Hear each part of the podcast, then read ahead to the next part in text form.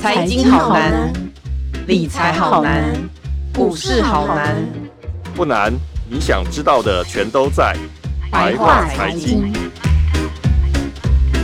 欢迎收听由联合报直播的联合开趴。您现在所收听的是白话财经，我是主持人瑶瑶。呃，最近疫情真的非常非常严重，我们。大家其实已经居家上班一段时间了，可是政府呢，最近又把第三级警戒延长到六月二十八号。那相信大家又要把你的居家上班的时间又继续再拉长了。所以呢，相信呢，大家应该已经 work from home 很久了吧？那所以呢，我们今天呢，请来我们劳工权益的一姐素玲来谈谈各位我们劳工们啊，在家工作的时候的一些甘苦谈，还有我们必须要知道的一些基本的权益。那我们欢迎速玲。嗨，瑶瑶你好，还有大家大家好。对，真的蛮郁闷的，已经在家工作很久了。对啊，我跟速玲都，都有很多的怨言，没错，心得，没错。速玲要不要跟我们分享一下？你已经，我们这样已经十四天了吧？哦，不止哦，超过了。这样子超过了哎，我已经三个礼拜了耶。对啊，有没有一些心得？心得其实就跟那个人力银行做的一样了，我发现，因为人力银行其实有针对这个，就是居家上班啊，它有做一个烦躁指数，然后它里面呢，对它的烦躁指数就就说，其实已经有四成的上班族就是都已经启动在家工作的这种模式，这样，然后就问一下说，大家到底喜不喜欢在家工作啊？嗯，然后就发现说，哎，其实就是。大概有四成，其实上班族是觉得还乐在其中，但大概也有一成七的人不喜欢。那这里面比较有趣的就是，发现单身的呢，普遍很享受在家工作，但是已婚的上班族或有小孩的就很不喜欢。所以要同时顾小孩。但是对我属于已婚有小孩的上班族，蛮接近的。大家就觉得哇，在家上班，因为你可能就。孩子也在家上课，他在家上课，对对。然后我们在家就要做三餐，本来可能就是只有晚餐，那现在连午餐你都要帮他准备，对，所以就会觉得一直被干扰，对，就是早餐、午餐、晚餐，然后你就觉得你的工作会被中断。所以我蛮可以理解的，另一行做的那个调查，就是会有你一直不断的会被一些事情中断。然后像我儿子在家上课，然后他就对。因为我我我们就只好我在餐厅的餐桌，那他、嗯、问题是他在他就在客厅的一个角落，然后他就会觉觉得说我不可以干扰他，对，呃，因为他们有时候上课就要讨论，因为他们上课要讨论，上课会讨论，对，然后就会不希望互相他们互相孩子就是这样嘛，他也不喜欢大人在旁边听他们在讲什么这样，所以他就会希望说我不要在家里，那我就说那问题是我得在家工作，我如果到房间去。这个房间也没有书桌，我要怎么工作？这样就是，所以真的，真的，我相信很多人，如果你你你不是单身，然后你不是一个人，那的确会有在家里面会有会有怎么分配这些资源的问题。那那个人银行里面其实就里面就有一个很大的困扰，就是说，如果你家里面的要上班跟上学的人多，那你就会有分配的问题，受到干扰，对，空间分配的问题，对，相互干扰，甚至电脑设备不足啊。对对对，所以我觉得蛮可以理解，蛮可以理解这样的状况。然后，哎，瑶瑶不是对，瑶瑶在家上班，你可能就会因为你我还好一点，因为我单身嘛，对我就在家里。可是就是我觉得那个感觉，应该说是你工作的效率变得很差，然后你工作跟家事的时间是没有办法切割的，对不对？嗯，对，就是你同时要同时这边写稿写个一段，然后就跑去做做其他的事情，跑去倒个垃圾，跑去这边洗个碗，然后又回来，然后继续做。对，但是那个有时候其实是时间分配上其实是有点混乱。嗯，对，做真的没有办法全心全意。是真的，真的效率差很多。对，嗯，对啊，对啊。其实我有些朋友，他们反而受到压力，我不知道会不会很多人也是这样。其实很多人在家工作的那个焦虑感，会比在他在办公室焦虑还要大，因为可能上司会盯得比较紧，因为上司看不到他的话，他就会觉得就会想，就会一直觉得他在偷懒，你在干嘛？你那个有没有要交？你那个要不要提早交？什么之类的，嗯，对不对？就一直会觉得他在偷懒，或者是一直觉得他都可以开会。网络上好像就有一些人在分享说，他就被他老板就是在家上班，但被老老板那种盯得实在很不舒服，这样就一直要他们去，啊对啊，上去上去，呃，甚至有的要视讯，知道知道你是有没有外出，就蛮恐怖的，真的真的。还有、嗯、就是他那个焦虑感，你要急着证明自己有在工作，那个焦虑感蛮大的。我自己有、嗯、身边有一些朋友确实是这样，对，有啊，这个人力银行的调查也有。他也有这个部分，还蛮有趣。嗯、他说三三成六的上班族在家里工作压力非常大，他会暴躁，然后腰酸背痛、失眠、哦、紧张。有有哎、欸，比例蛮高的耶，欸、会失眠的三成，对，会焦虑的有四成四，然后腰酸背痛不自觉腰酸背痛也有四成，因为他这个可以复选嘛，对。嗯对对啊，然后三成会失眠，我也觉得我我我我在家工作，反正失眠的比例比以前出去工作，你也是哦，对对是。是啊，所以就是现在这种新新常态的状况下的一些衍生出来的一些人民那个文明病，可能就会开始出现，因为你的像就像素云讲，我们现在那个工作时间，还有我们的工作地点，都已经整个大乱了，就变得不一样了。我们必须得去适应这些东西，而且因为我们时常要盯着电脑或 Line，因为总是怕长官会有一些，就是会希望我们要做一些什么配合什么的，所以你即使离开一下下，你又要赶快来看那个看你看 Line 这样有没有新的指示什么的。坦白说，嗯、这这真的是 我觉得焦虑，感觉上对，感觉上没有比出外。当然，就是说你你你可以不用。通勤呐、啊，就是对，可能是呃，唯一的好处。居家上班，大家觉得不用化妆，不用换衣服，对对对对，就是减减，就是通勤的时间减少，然后你大概是本真的是可以稍微睡晚一点这样。是是。但除了这两个之外，我感觉我不晓得，我自己觉得并没有想象的大家觉得这么好。对对，大家已经开始在想象了，就是可能跟。呃，大家原本想象的美好好像不太一样，然后对，刚开始可能觉得还可以，这样还不错啊，对对对。所以我们今天这集才重要，我们今天这集请速玲来就是要讲，我们从我们的工作地点，如果从办公室变到家里，那我们要怎么样知道，就是老板会不会借此卡我的钱，或者是去扣我的钱？我们要如何自保自己的劳工的权益？那这个东西我们就一定要由速玲来帮我们来做解释。你首先可不可以大概初步跟我们讲一下，说我们如果像我们从变成在办公室工作，跑到家里要怎么样做简单的自保动作？其实这个工作场所虽然大家看起来好像就是只有你上班地点改了嘛，哈，嗯，感觉上好像问题不大，很多，对对，感觉上好像问题不大，但事实上其实里面涉及到。我觉得最主要就是大家会担心你的工时怎么认定嘛，嗯、对不对？嗯嗯、对我的上班时间，嗯、那什么叫加班呢？因为你本来在办公室，长官都知道你在加班，那你在家里，对长官怎么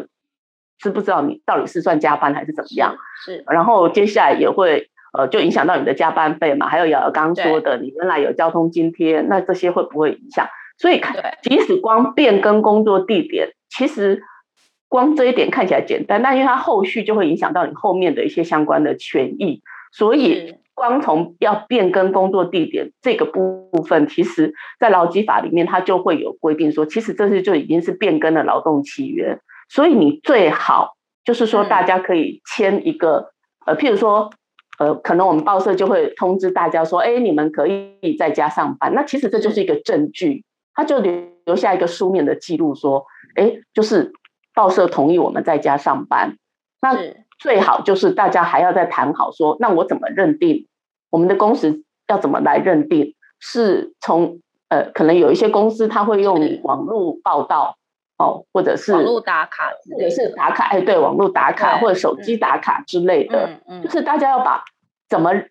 怎么算工时，那怎么算工时，然后工时还是八个小时，怎么认定？嗯，是不是还是跟我们平常到办公室一样？是从，也许有一些人是从九点到下午五点之类，是不是还是还是他有改变？事实上，最好的方式都是事先，当公司已经决定要呃让同仁大家分流或者是在家上班的时候，这些东西其实最好都是有白纸黑字把它讲清楚，即使没有，可能有透过邮件说明清楚，这样、嗯、就是有一个比较明确的规则，让让大家知道说，哎，我的工时还是跟原来一样，我可能早上九点我就要在我的电脑前面，或者是手机我就要上传说我打卡这样，嗯，对，那这这些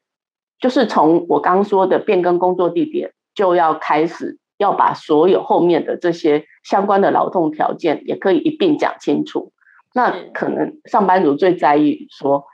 加班嘛，因为你下班你你你下班你可能可以打卡说，哎，我下班。那加班呢？加班事实上也是一样，大家就要呃，如果假设你并不是，因为有一些公司可能会规定说，如果你要加班，那你要先经过我同意哦，你不要说你员工说我加班了，这样不行。对对对，有一些公司可能会规定说。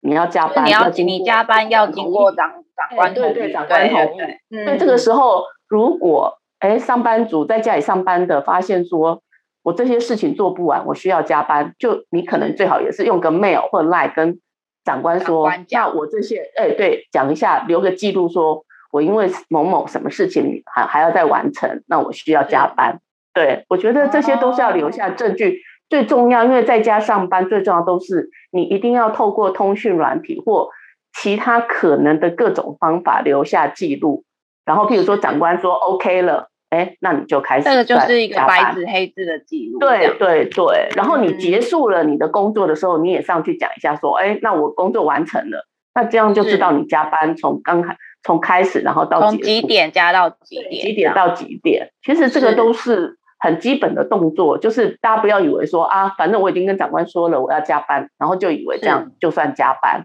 或者是你就自己开始做做做做到半夜，然后就闷着头做，跟对也不跟长官讲这样子，是，然后也不跟他说我现在做完了，让长官说，哎好，你那你的加班时间就是，比如说到晚上九点你结束了这样，这个都是作为未来你要举证很重要的。就一个部分这样，嘿，我觉得这可能是一般上班族在家工作的时候，他可能会，嗯，他他可能已经忘了自己的工作地点，对对对。那其实你的权益，当然你如果老板是呃，老板是很很很这个佛心老板，他可能会不会在意这些形式？可是可是问题是，有一些雇主如果他很计较这些。这些嗯加班费什么的，那你最好就是要留下证据，可以举证自保这样。嗯嗯，对。因，那像我们这种如果在家里上班，然后像刚刚淑仪讲的，我们到可能比如说我们工作到很晚，那这个情况我还可以去报加班吗？这样算是加班吗？对啊，但是就是那问题是要呃，哎，就要看你的公司有没有要求，你要事先申。经过同意啊，申报这样子，要不要先经过长官同意啊？有一些是要长官同意，那可能长官就说你也没跟我讲啊。对，是是，就你这样跟公司，长官可能会觉得说，啊，这是你自己工作做不完啊。对对，你自己效率不好啊，对啊。而且我们有公司有规定要先申请，那你也没有跟我申请。对，那这样他他事后他可以用公司这个这样的规定，他就会他可能就会否决你的加班。所以我觉得。对，老公自己要搞清楚你们公司的规定，对加班的规定有没有要求先经过许可？是这这个部分要先搞清楚。那如果是要求许可，你最好这个程序要做好，做满，再赖留个记录这样。对，然后甚至长官有回回回复说 OK，你可以加班。如果你只是说哎我要加班了，可是长官没有回复。也许事后他可以说你没有经过公司同意啊，我觉得这都是要很小心的美感啊。嗯，是是是，对对。淑仪刚刚说的这个非常重要。我我想到有一个，就是我有个朋友，他们就是有在谈说，在居家上班有一个最大的缺点，就是长官认为反正现在这个疫情这个时刻你也不能出门，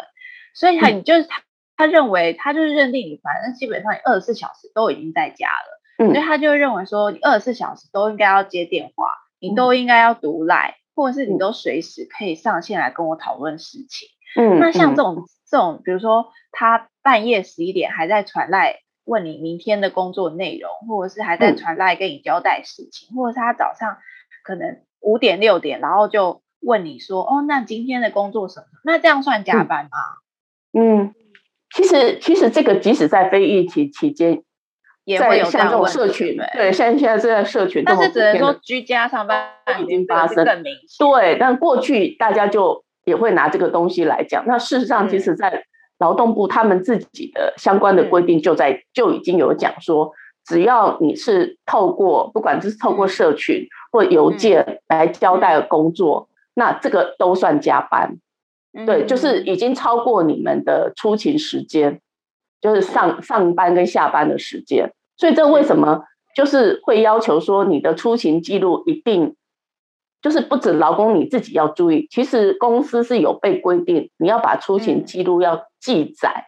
是，那么你你的，比如说你你今天公司有九个人，那你就要把这九个人的出勤记录都要记载。为什么？因为这个这个记录未来如果假设你被劳检，你没有这个出勤记录，你是直接会要被罚九万块耶，老板，老板被罚九万块。对，就是你没有记录到一分到分钟哦。其实劳基法的规定很严格哦，你的出勤记录是要记录到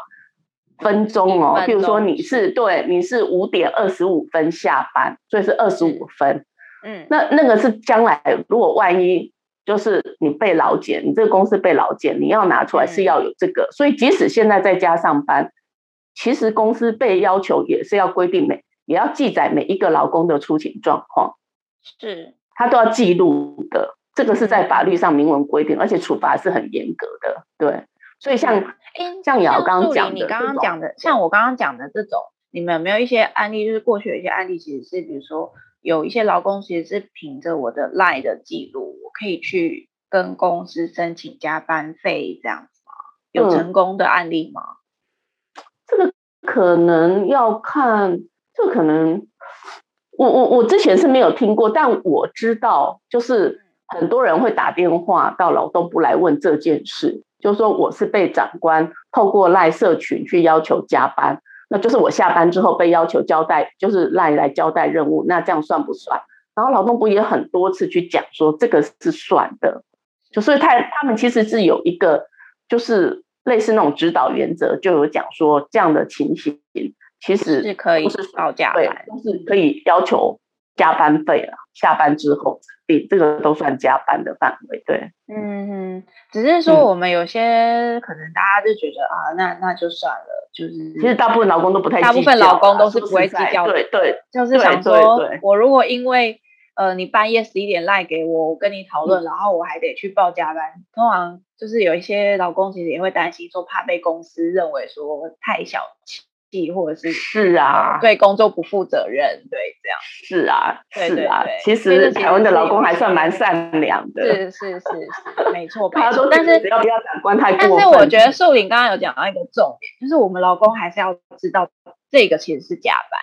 就是他可以偶尔，但是不能是不能一直让老板认为这个是常态。因为像像现在居家办公，就是老板不能认为说，哦，他反正他二十四小时都在家，我随时赖给他，我有事情跟他讲都可以。这样其实是这样子的观念，其实是也要我们同时要让老板要让劳工知道说，哎，在这个时候我们应该是可以休息的时候的话，那我们可能要跟老板讲一声说，哦，我现在已经呃休息了，这样子。嗯，那可能我们要不要明天再来讨论这样子，事实知道自己的权益。对不对？其实事实上，连业务员呢，因为业务员是最被人家认为好像二十四小时都在工作。是没错。即使是业务员，你都可以说，哎，你如果是在跟客户哦还在沟通，这个理论上其实都都是可以是列入加班的工作的时间的。对，你可以在结束之后，然后就跟主管说，哎，我刚跟谁就是又讲了半个小时。可是因为这种东西在我们传统，就是大家。感觉上就是传统的，对对对对对，对，就是劳资保持和谐，大家不会去计较说，哎，我刚虽然是跟客户又回电，然后又又沟通了半个小时，你想说，好像说这个就要去跟他说报加班。坦白说，在实务上，我觉得老公是不太会去做这么多的计较啦。所以其实有些时候，我们当然要知道自己应有的权益。那这个应有的权益，其实保障是在于说，我们希望。呃，雇主方也可以呃试出相对的善意，所以大家可能就不会那么在法律上就就好像说，哎，我就要呃百分之百的执行这个法律规定，我多多十分钟我也要跟你计较加班费。我觉得这这就是就是法令呃，就是法理情之之外，就是法令之外的情理，大家可能还是会有一些弹性的空间。但是只是说你的权益你自己要知道是到哪里，这个部分可能是老公比较需要自己留意的地方。这样对，没错没错。嗯，哎，那我还有另外一个疑问哦，因为像我们在家工作啊，其实我觉得除了呃工时的比较不确定之外，我觉得我有一个困扰，就是因为那个。在家工作最近很热嘛，我冷气费其实大涨，还有电还有费、电话费，对对，是这些，还有因为我们是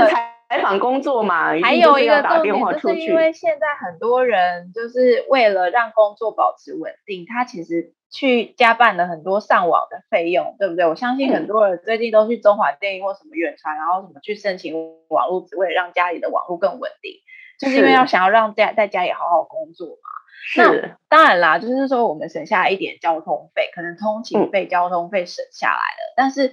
这些其他的成本加上去，其实还是一笔很可观的开销。那这样我可以去跟公司说，要不要补贴我吗？其实这个就是我刚刚在讲的，就是说当你改变了工作地点之外，它衍生的后面的劳动权益，其实这个也是一部分，就是你增加了一些成本。对啊，那这个是不是都在当你要开始变更工作地点，开始讨论工时、讨讨论加班怎么认定的时候，这里面其实也有包括你要不要把这些成本先跟就是跟公司说清楚，这个都是当初对在第一阶段就应该谈的，嗯、因为如果不谈，其实后面再要核销就会就会变成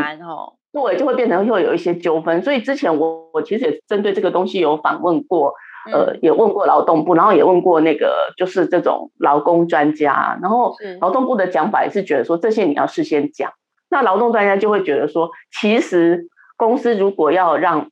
员工居家上班，最好要把这个部分，最好雇主应该要主动也把这些衍生的成本也能够做部分。可是这种东西也是。其实，因为法律上没有规定到这么细嘛，所以你也只能劳资去谈啊。他不太可能，就他并没有在法律上并没有一个强制说你一定要怎么处理这样。对哦，树林，你这意思是说，我们这个就要看你的老板佛不佛心就对了。对，就跟你就跟当初怎么，就是说，譬如说，可能你你需要。你你需要的电脑设备一开始是不是？对，因为要建置成本，对，就会给你补助啊。因为我记得早期我们的电脑公司是有补助的，你购买电脑的费用公司是有补助的，有补助，就是应该这种就是属于，尤其是去年疫情开始的时候，其实很多公司原本没有在什么所谓的居家上班，开始建置了很多呃，在每个员工的家里建置很多成本，这个时候其实。呃，有一些企业其实投入了蛮多，这个我们必须要帮老板讲一下话。嗯，就其实有一些企业其实真的在这一块，他们投入了很多系统跟成本下去。嗯，但是同时我们劳工也花了蛮不少成本的哦。其实他投资这个成本，他可以列为费用支出。其实对老板来说，他他不见得会增加成本呢，也许他还可以省一些税啦。这个我们是从。对，就是说对劳资都有利的角度来看啊，嗯，因为你你如果增加呃一些购购买电脑的成本什么，这个补贴给员工这样子，营业支出就、嗯、就可以扣抵嘛。事实上，其实对雇主不一定完全都是没有好处，因为它可以列出，对，对，对，对，它会列为费用成本，就是支出的费用成本，它是可以扣税的，嗯，哦，那对。我觉得这一点就是就是，如果是老板应该会考虑到这一点，就是说，对你如果补贴，最主要是像支出设备这个部分，其实这个对公司绝对是可以扣抵，这个是毫无疑问的，对啊。是是是，所以如果说呃，我因为可能公司的系统的关系，必须要换新电脑或什么，员工支出的成本，其实公司应该要适时的。贴或甚至是直接扣底这样子，对不对？对，就不完全是劳工受贿，嗯、其实雇主也可能，嗯，嗯，相对来说也不完全都是负数啦。对，对对对，嗯嗯。欸、这里我还想问一下，那因为现在很多公司他们其实有发放那种就是什么伙食津贴啊，交通就是交通津贴这种，就是会一个月给你一点津贴的这种。那对，像这种现在已经居家上班了嘛，这种津贴我是。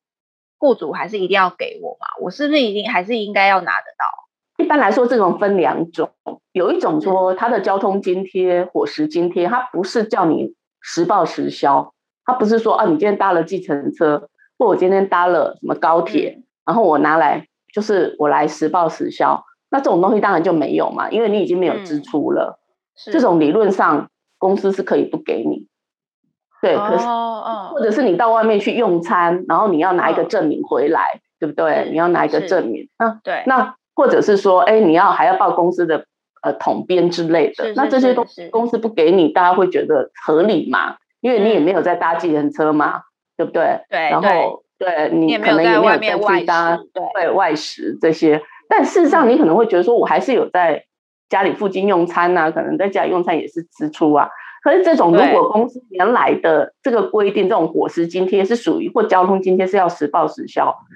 这个时候可能你比较难拿得到了。可是，如果有一种是它常态性的，它其实是属于劳务对价的，经常性，每个月按月给的，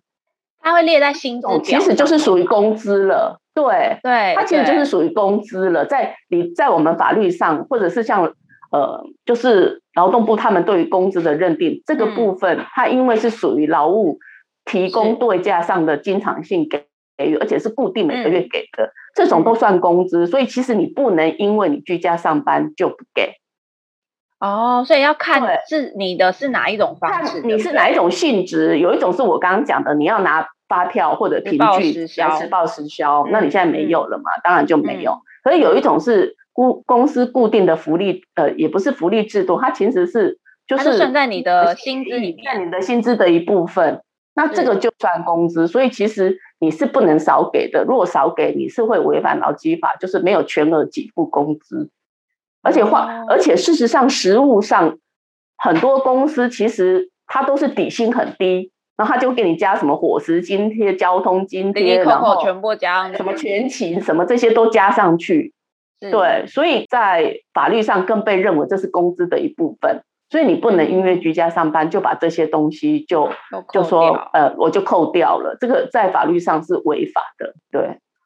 哦，所以它其实是有。所以这个这个真的也很重要，就是说我们老公如果说我现在用的是呃，他这些津贴都是我的薪资的一部分，他是每个月固定要给我一笔钱的，那这个我真的一定要在，尤其是我在领薪水的时候，真的要特别特别的留意，他有没有公司违法去把它扣掉了，对不对？对就是变相减薪，是是，对。但如果你只是呃公司要求就是实报实销，比如说我坐的计程车费啊，或者是我呃中午出去外食的餐费啊，这种就是必须要凭收据要打公司旁边这种，可能就真的不一定拿得到了，对不对？对，是是是是，这个劳工真的要我们真的要自己稍微注意一下。嗯，那。因为现在公司有一些公司其实是没有全面让劳工可以居家上班的，尤其是像我自己知道有一些银行啊，他们其实还是规定说劳工还是要出勤。好，当然还有很多像物流啊那种真的是没有办法，他们没有办法在家上班这种。嗯，那如果说是我可以在家上班，但是公司却没有这个制度，有一些确实有一些公司他们还没有建立起这个居家上班的制度。那我可以自己申请嘛？尤其是之前哦，像那种在万华区或者是一些呃板桥啊，一些那种就是真的是疫情很严重的地区，嗯、然后如果这时候公司还强制我一定要出勤，不是很危险吗？嗯、那但我可不可以自己去跟老板讲说，老板，我想要自己申请居家上班，可以这样吗？哎，对耶，这个之前我也有听到，好像银行界也有这种声音，就说如果我这个银行是万华分行。那我可不可以不要去？不要去，对啊，就在家里上班这样。对，感觉上这个就是说，就是就是这个时候，好像大家就会觉得说，哎，老公可不可以自己去？自己就说我我我我要在家里上班。对，可是坦白说啦，因为变更工作地点这个，其实是就是说，他是要劳资双方去协议的，并不是说你单方面觉得我有危险，然后我就不去。啊，不然护护理师、护士也护理护士也可以说，哎，我去医院也很危险，我可不可以不要去？你懂我意思吗？就会有很多对。如果你这个可以，那谁谁不可以？谁可以？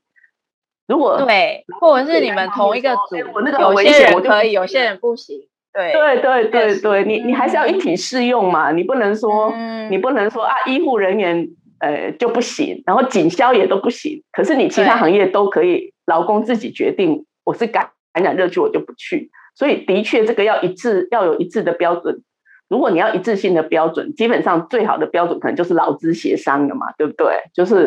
雇主也觉得说，哎，如果为了员工的安全，那我也呃，就是采一部分的人可以远距上班。所以理论上这个还是要回到劳资协议啊，没有办法，因为像工作的时间啊、地点啊，还有工作的内容，理论上这个在劳基法都是双方的。约定的劳动契约的一部分啊，嗯嗯、所以一定也是要双方合意啊。双方。那你即使因为疫情，然后你要有特殊的处理，那这个也还是要经过劳资的一种讨论，这样，要不然企业它维持它的营运，它也要有一部分，它也要有一些必要的措施嘛。对，所以这个部分劳工自己就觉得非常的危险，不想出门就要片面决定，这个恐怕在法令上。呃，好像没有这个空间，对对对，是。哎，那请问一下，如果被要求我们进公司的时候啊，因为因为可能不一定真的每个员工都可以居家上班，那如果我被要求进公司，嗯、然后可能尤其是像我们刚刚讲的，在万华或者在板桥、新庄那种比较疫情比较严重的地区，然后我因为这样子，然后我确诊了，我可以要求公司赔偿我吗？有一个很重要的关键是说，你确诊。那你要先知道你到底是被家人传染，还是你要先知道你的感染源。譬如说，你你不能说啊，我只是因为我出来上班，所以我就感染了，是因为我上班。就这个中间因果关系必须要有一个很明确的认定，说你是因为进办公室，然后因为同事确诊传染给你，好，那你就很明确知道是同事传给你嘛，那你就是。那你就是算职灾，因为是同事传给你的。可是如果你们办公室都没有，只有你一个人确诊，那你不能说是因为我出外上班确诊，哦，因为你的感染源就不知道嘛，你没有办法追踪说你到底是什么原因确诊的，那这个就有差别。如果你是到了公司，然后因为你是万，举例说你是到万华或板桥分行，然后因为里面有同事确诊了，确诊。然后我对，然后你被传染，对你有接触，然后你也因为这样确诊，那你就是的确是在工作场所发生意外，发生伤病，那这个就算职灾。哦，那这个职灾的认定，如果我因为像现在疫情啊，有分轻跟重，有一些轻症，它可能就是只是被邀你在家里吃药啊，或者什么对，或者是只是居家检去那种检疫所那种，那这样子我还可以被认定是职灾吗？可以啊，可以啊，这种也当然啦，嗯，就说你是因为在工作上被传染的嘛，嗯、那你只要认定是因为你在工作场所，嗯，被传染确诊，嗯，那这个就很明确，就是属于我们职灾的范围，这就跟我们平常劳保职灾的认定是一样的。你只要是因为工作产生的呃疾病，或者是在工作场所，比如说跌倒，就是那个那个拐到脚啊，那这种都算职灾啊。对，嗯嗯嗯，那职灾的理赔是怎么赔呀？是理赔就是，首先如果你就是你是生病嘛，那你所有治疗过程你就是免医疗费用，你不用挂号费什么这些都不用，因为你是职灾嘛。哦、对，然后如果因为这样到失，如果很严重失能或过世，那最后就会有劳保的职灾给付。哦，所以说，那可是这个我们一般员工要怎么举证？嗯、就是说，如果我因为被同事传染确诊，那我要怎么？那这个在职场上就可以去做认定啊。哦，就是从公司端那边，从公司端对，譬如说你是因为你公司的同事确诊，然后你也确诊。嗯那这个东西一般上认定，这个就跟那个医护人员他是在执行职务，他在照顾病人的时候，比如说有一个医生不是插管的时候，是是是他就确诊了，一样的意思。对，那就是在工作上，哦，这就是在工作场所，对，对，这就算职灾，是因为工作引起的灾害，这样对，不管是伤或病都算。嗯嗯嗯嗯，对，所以你不能很简单的只说啊，因为我是在热区，我确，对对对，然后去上班，然后我就确诊了。那这个太笼统了。但如果我是在上班途中，就是比如说我坐捷运或是上班途中，嗯、在交通的过程中，然后可能因为有接触到或什么导致确诊，但是这个你要能举证说你坐在公车旁边或捷运旁边那个座位的人确诊，这个很难哦。对，这不容易哦。对，对，这不容易哦。对，这不容易。你要举证说，我坐在那个位置，第几车厢的那个位置，然后隔壁跟我坐的这个人确诊，这很难吧？哦，所以，但是如果基本上简单来讲，就是如果我是，如果我们不要以确诊来讲，我们只是以在过程中，比如说我在上班的过程中，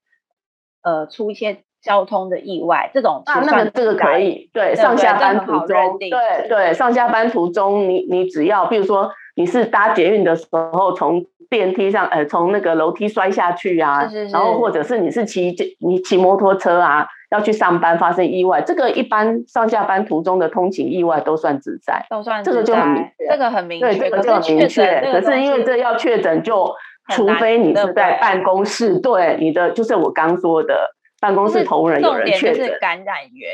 就是要确定感染源，确定感染源，对。对，不然的话，大家都可以说啊，因为我出门，所以我就确诊了，然后我就是直灾，这样很难吧？是是是是，因为也不知道是。但是这个也让，可是这个也让也让我们就是劳工可以知道说，如果我因为被某公司逼着一定要出勤上班，但是因为这样子风险大嘛，嗯、那如果比如说我银行行员，假设我是银行行员，我在接触客户的过程中，我可能、嗯。不小心确诊，这样就应该要算自灾，对不对？如果是你应多，如果是跟你接触过的客户确诊，然后你也确诊，那我觉得这个因果关系就还可以认定，还蛮明确的，对，还蛮明确的，对。所以其实还是要这个因果关系，感染源的因果关系的认定的问题，对，这是关键嘛。嗯，是。所以说，假设像刚刚素云姐有讲到业务员，那现在其实有一些业务员，他们明明比如说好。我们说是要分组居家办公，好好的。但是我前几天其实听到一些银行员，他们有在跟我们抱怨一些事情，就是说，呃，可能明明公司是要求要分组居家办公，可是却要求居家办公的那一组的同仁，嗯，去外面拜访客户，嗯，然后这种其实就风险大。如果说你你去到客户的家里，然后确诊了。嗯，那这样子的话也算是职灾的。当然啦，当然啦，当然啦，你是在执行对执行职务的过程里面确诊，那当然啦，对这个因果关系。劳工劳工其实我们要我们自己要知道说哦，在可能在工工作的过程中，虽然我们被公司要求要一定要出勤，或是一定要去到去到某一个高危险的地方，可是对，就是我们自己要知道说，如果我因为这样确诊了。我首先要先知道感染源，如果确定感染源是因为工作导致的，那我们嗯其实是可以依法去申请是职灾理赔的，对不对？对，是是是是的。好，这个员工一定要稍微留意一下。嗯、那这也很重要。对，最后我想再问一个问题，就是说，如果因为像我们现在都在家里用餐，嗯、家里吃饭，那所以如果因为以前我们可能中午就是去公司附近吃饭。但如果我中午在，因为中午休息时间，我跑去家里附近用餐，嗯、那这样子我中间发生意外，我这样还算存在吗？有这一点，其实我有特别问过劳保局，他们说虽然这个疫情是一个特殊的事件嘛，啊、特殊的病，嗯、所以他们这段时间，如果你因为在家上班，然后你中间出去用餐，嗯、因为原来其实中间出去用餐，本来一般的状况下，你只要是上班。然后到公司附近去用餐，发生是是是呃意外，其实都算职灾。所以他们现在，即使你是因为在家上班，在家里附近，在上班时间中午出去用餐，他们这个也算。他们现在是从宽认定这个部分，对对对。哦，所以比如说我，因为现在没有办法在外面用餐，可是比如说我要去外带，外带外带是是是，是不是？就是我中午休息时间一个小时，我出去外带便当回来。嗯，那其实如果我不小心出了一些意外，这样其实应该也要算职灾，对不对？对，他们现在都会从宽认定，这个我之前也有特别问过。嗯、因为事实上现在因为居家上班，就是我刚说的嘛，其实四成上班族都在上都在家里，就有居家上班的状况，所以还蛮普遍的。是我有特别针对这个、嗯、这个状况这个样态去问问过，那基本上我得到的答复是说，他们就是说你是属于住家附近，而且是在你顺道路径，不是说哦你绕去很远，譬如说你住譬如说你住板桥，你还跑到中和去买什么，那当然就会比较难，对，比较难认定嘛。可是如果是说你在这生活圈，对你的生活圈用餐，嗯、基本上他们是从宽认定，嗯。哦，没有问题。所以大家除了在疫情期间啊，你除了担忧自己的呃，可能比如说我们很多人会去想说啊，去买防疫保单啊，然后呃，去留意自己的自身的健康之外，同时我们也要留意说，我们还有一个保障叫做呃劳保。这个东西我们其实可以特别，如果说我因为工作上产生染疫啊，或者是一些确诊啊，嗯、或者是真的是被隔离，哎、嗯，那那被被隔离是有赔的吗？哦，没有，那个、那个、那个就是有防疫津贴啊，啊，那个什么隔离津贴嘛，哦、我记得一天一天一千块嘛，做、哦、你居家隔离十四天也是一天一千嘛，是是是，十四天就是一万四，哦、那个就那个就不是老板给薪，那个就是去领防疫，哦、去领对，那个是防疫津贴，是，是，对对对是，但是因为你的薪水就会损失掉，就对，对，老板可以不给薪，老板可以不给薪，对。他没有强制规定老板要给薪，所以如果我因为接触到确诊者，然后我隔离，不管我是因为工，不管如果我是因为工作上或者是怎么样接触到确诊者，然后我隔离，嗯，这其实老板是有权不给薪的哦。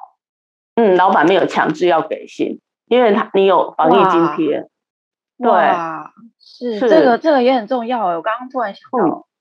是的，是的。对，嗯、所以我们要特别留意，我们还是要注意自身的健康啦。同时，我们即使居家上班也要注意。是的，是的。然后也要感谢那些可能现在这时间还没有办法居家上班，必须得在外面奔波的人们。那，嗯，谢谢大家收听今天的百话财经。那如果想要知道更多关于疫情啊，还有劳工权益的相关报道，请上网搜寻联合报数位版 vip 点 udn.com。那我们下周百话财经见喽！谢谢树林，谢谢大家，对，谢谢亚亚，谢谢大家，辛苦了，大家要保重哦，谢谢，嗯，大家保重，大家平安，拜拜。更多精彩的报道，请搜寻 vip.udn.com 联合报数位版，邀请您订阅支持。